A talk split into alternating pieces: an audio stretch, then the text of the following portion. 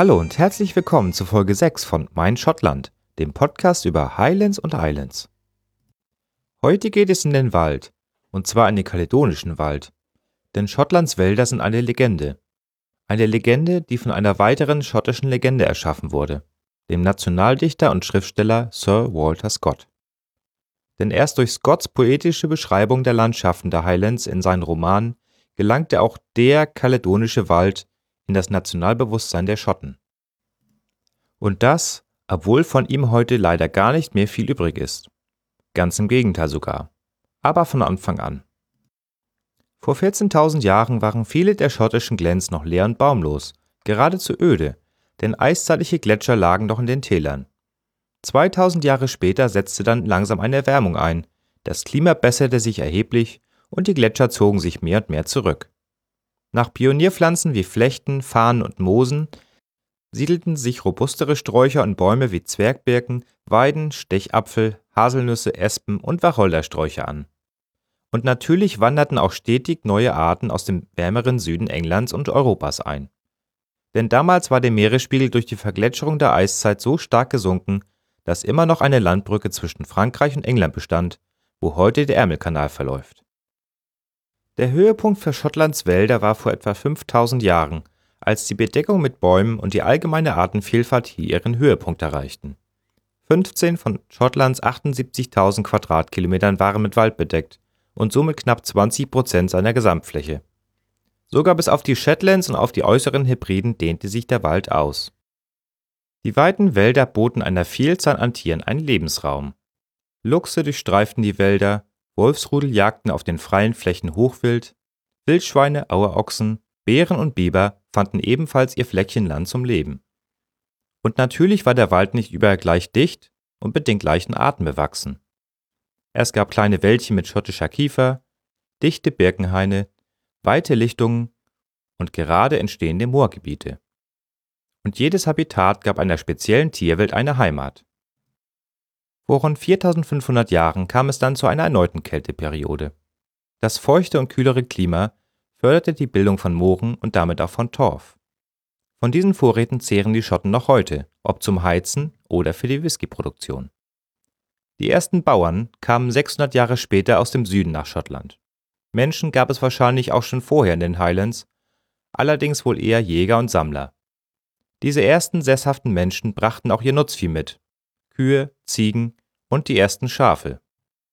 Um Weideland für ihr Vieh zu bekommen, betrieben sie Brandrodung und verringerten so nach und nach die bewaldete Fläche. Über die Jahrhunderte wurden stetig Bäume für Bauholz gefällt, als Brennstoff genutzt und um weiterer Landwirtschaft Platz zu machen. Dabei kam ein Kreislauf in Gang, der die Natur nachhaltig veränderte. Wo Bäume fehlten, wuchs mehr Heide und Gras, außerdem wurde dem Boden weniger Wasser entzogen und er wurde feuchter. Dadurch konnten irgendwann gar keine Bäume mehr im nassen Boden wachsen. Und auch die Beweidung verhinderte die erneute natürliche Wiederbewaldung. Als die Römer dann nach Schottland kamen, war bereits die Hälfte des heimischen Waldes verloren gegangen. Sie hatten praktisch keinen Einfluss auf den Wald, denn aus Angst vor den wilden Pikten, die in Schottlands rauen Highlands lebten, baute man den Hadjanswall und überließ ihnen alles Land nördlich davon. Hauptsache sie kamen den Römern nicht in die Quere. Von den Römern stammt auch das Wort Caledonia bzw. Kaledonien. Es leitet sich vermutlich vom Stamm der Caledones ab, was so viel wie sie besitzen einen festen Fuß bedeutet. Im späten 18. Jahrhundert erreichte die Waldbedeckung ihren vorläufigen Tiefpunkt. Skandinavisches und osteuropäisches Holz waren viel billiger als das heimische, und niemand sah einen Sinn darin, den Wald noch zu schonen. Die Highland Clearances waren eine weitere Stufe auf dem Weg zu noch weniger Wald. Parallel zur beginnenden Industrialisierung begannen die Gutsherren und Großgrundbesitzer damit, die alteingesessenen landlosen Kleinbauern und Pächter, die sogenannten Crufter, zu vertreiben und auf dem frei gewordenen Land Schafe und Wild anzusiedeln. Schafswolle war auf einmal viel mehr wert als die Pacht der armen Bauern, und das Fleisch konnte man auch noch verkaufen.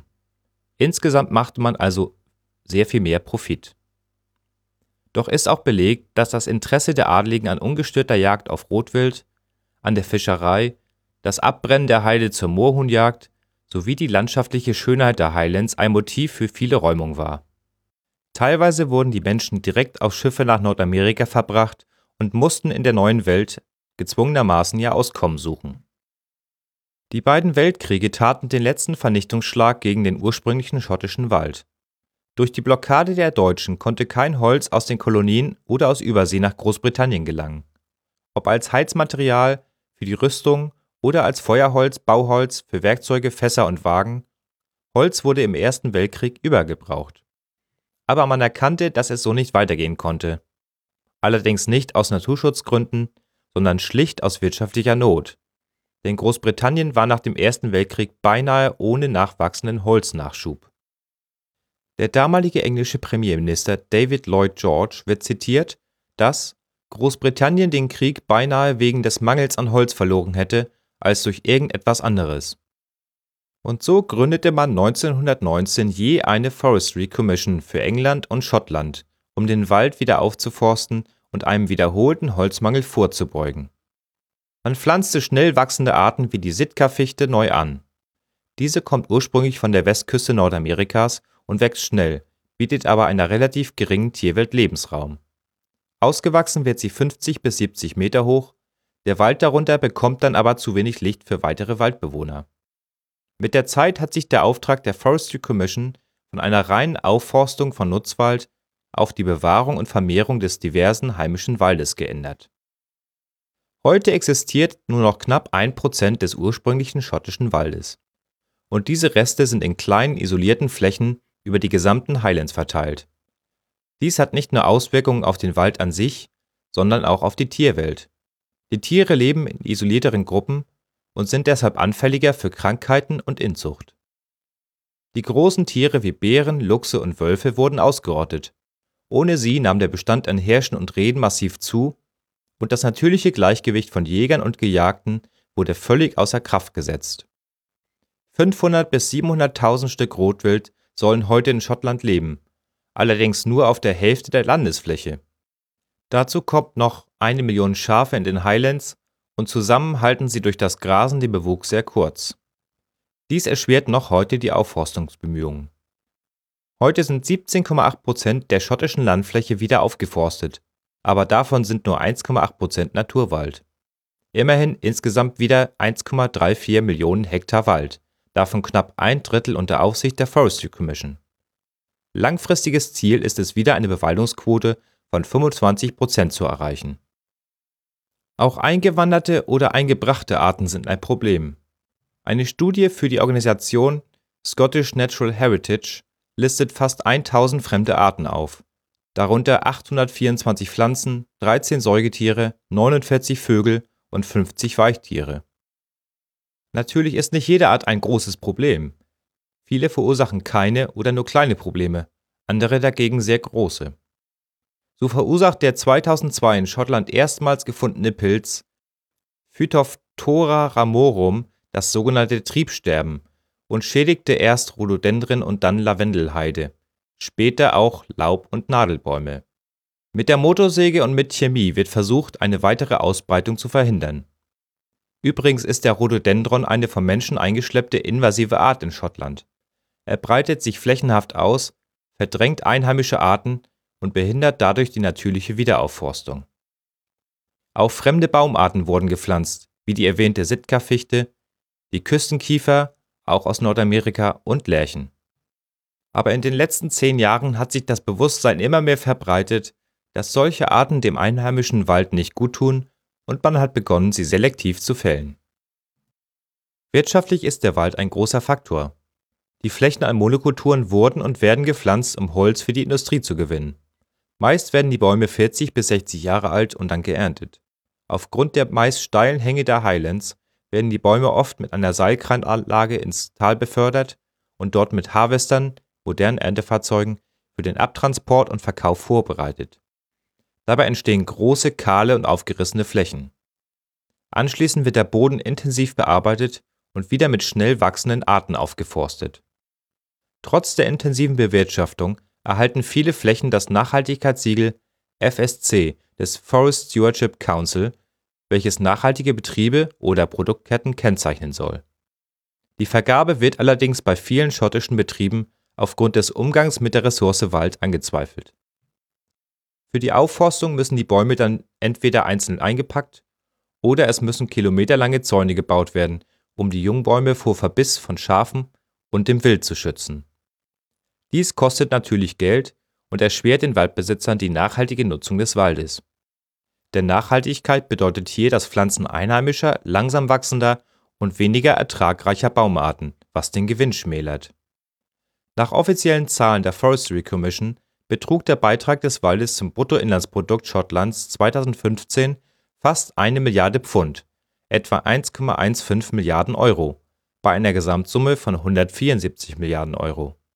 Davon kamen 880 Millionen Euro aus der Wald und Holzwirtschaft und 209 Millionen Euro aus Tourismus und Erholung. 25.000 Vollzeitstellen hängen mittel oder unmittelbar am Wald. Die Herausforderungen an den schottischen Wald der Zukunft sind groß. Klimawandel, Schafe, Hochwild und immer noch große Monokulturen an Nutzwald bedürfen der Hilfe des Menschen, um nicht auch die letzten Flecken noch auszulöschen. Aber man hat den Bedarf auch von staatlicher Seite erkannt. Denn Holz ist zwar auch ein Wirtschaftsfaktor, aber der ökologische Einfluss, Stichwörter Erosion und CO2-Speicherung, sind auch nicht zu unterschätzen. Und auch der Tourismus braucht den Wald. Schottland ist zwar berühmt für seine kahlen, rauen Highlands, aber wer schon mal im Herbst durch den Loch Lomond oder den Cairngorm Nationalpark gefahren oder gewandert ist, der wird wissen, dass der Wald durchaus auch ein anderes ökonomisches Gewicht hat, nämlich als Erholungs- und Erlebnisraum. Initiativen wie Trees for Life und der Woodland Trust kaufen mit Spenden Land auf und pflanzen unterschiedlichste Bäume, entfernen eingeschleppte Arten und bauen Zäune zum Schutz gegen Hochwild und Schafe aber sie alleine können den ursprünglichen Wald nicht retten. Der Staat Schottland berät Landbesitzer bei der Aufforstung und unterstützt dies auch mit Zuschüssen. Auch sich selbst hat man ein ambitioniertes Programm auferlegt. Man will jedes Jahr 10.000 Hektar aufforsten. Das sind etwa 25 Millionen Bäume. Und innerhalb von 10 Jahren dieses Ziel sogar noch auf 15.000 Hektar erhöhen. Auch wird überlegt, wieder ursprüngliche Tierarten anzusiedeln, wie den Luchs, die Wildkatze, Wildschweine oder den Biber. Denn eine erfolgreiche Wiederansiedlung von Raubtieren würde auch zu einer natürlichen Verminderung der Rotwildpopulation führen und das Gleichgewicht in der Natur wiederherstellen. Oder jedenfalls verbessern. Die Ansiedlung von Bären oder Wölfen ist verständlicherweise mit den gleichen Ängsten und Vorbehalten versehen wie in Deutschland. Urängste vor wilden Raubtieren, die den Menschen angreifen, und wirtschaftliche Ängste bei Jägern und Viehbesitzern. Es ist also unklar, ob und in welchem Umfang es dazu kommen wird. Gerade während der Recherche für diese Folge regte sich einiges in Schottland zum Thema Wald. Ende Februar 2018 wurde versucht, die Forestry Commission in eine Regierungsbehörde umzuwandeln. Bisher war sie nicht direkt einem Ministerium unterstellt, wurde jedoch zum großen Teil vom Staat finanziert. Ziele und Verwaltung wurden durch einen Vorstand bestimmt, berichtet wurde an den englischen Minister für Schottland und die schottische Ministerin für die Belange von England und Großbritannien. Zwar wurde der Gesetzesentwurf angenommen, zum Glück aber mit einer eingebrachten Änderung, dass die Forestry Commission zwar der Aufsicht einer Agentur der schottischen Regierung untersteht, dafür aber weitere Transparenzvorgaben gemacht wurden, um negative Entwicklungen öffentlich zu machen und der Öffentlichkeit die Möglichkeit der Kontrolle zu geben. Ein weiteres drängendes Problem sind die Eigentumsverhältnisse in Schottland. Etwa die Hälfte der gesamten Landesfläche gehört lediglich 500 Eigentümern und damit auch ca. 90 Prozent des Waldes, weshalb die schottische Regierung schon seit längerem eine Landreform betreibt. Dies gestaltet sich aber erwartungsgemäß schwierig, denn es würde in großen Teilen bedeuten Enteignung von Land. Es gilt also in kleinen Schritten vorzugehen, die öffentliche Meinung für das Projekt zu gewinnen und damit die Politik unter Druck zu setzen, auch wirklich etwas zu tun. Seit 1997 wurden immer wieder Schritte auf dem Weg zu einer gerechteren Landverteilung gemacht. Unter anderem wurde Gemeinden ein Vorkaufsrecht und ein Veto bei dem Verkauf von privatem Grund gegeben. Das Jedermannsrecht, Grund zu betreten und zu durchqueren, wurde in Gesetzesform gegossen und es wurde eine Pflicht für die Eintragung aller Grundstücke in moderne Landkataster eingeführt. Vorher basierte der Besitz teilweise nur auf historischen Dokumenten. Schottlands Urwälder kommen also langsam zurück und gelangen immer mehr in das Herz des Nationalbewusstseins. Wie Stephen und Carlyle die Vorväter des heimischen Waldschutzes schon 1959 sagten, in ihnen zu stehen heißt die Vergangenheit zu spüren. Zurück aus dem kaledonischen Wald. Dieses Thema ist mir persönlich ein großes Anliegen, denn Wälder faszinieren mich und ich bin schon lange Fan und Befürworter von Nationalparks und anderen Bemühungen, um echte Urwälder, in denen der Mensch nicht eingreift, wieder entstehen zu lassen. Denn die Natur zu schützen heißt, uns selbst zu schützen und zu erhalten. Dieses Mal habe ich zum ersten Mal nur mit Reaper und Ultraschall aufgenommen. Außerdem habe ich mir zur Aufnahme ein kleines Tonstudio gebastelt, um einen besseren Klang zu erzeugen. Und ich hoffe, die Tüftelei an der Tonqualität hat sich ausgezahlt und ich war nicht zu laut oder zu leise oder sonst wie schlecht zu verstehen. Falls es euch total gut gefallen hat oder auch total schlecht oder ihr Anregungen habt, dann schreibt mir doch eine E-Mail an post.meinschottland.de oder nutzt meine anderen sozialen Netzwerke. Links dazu auch auf der Internetseite. Adressen mit weiteren Informationen findet ihr in den Shownotes dieser Folge und auf der Episodenseite auf der Homepage. Vielen Dank fürs Zuhören und bis zum nächsten Mal.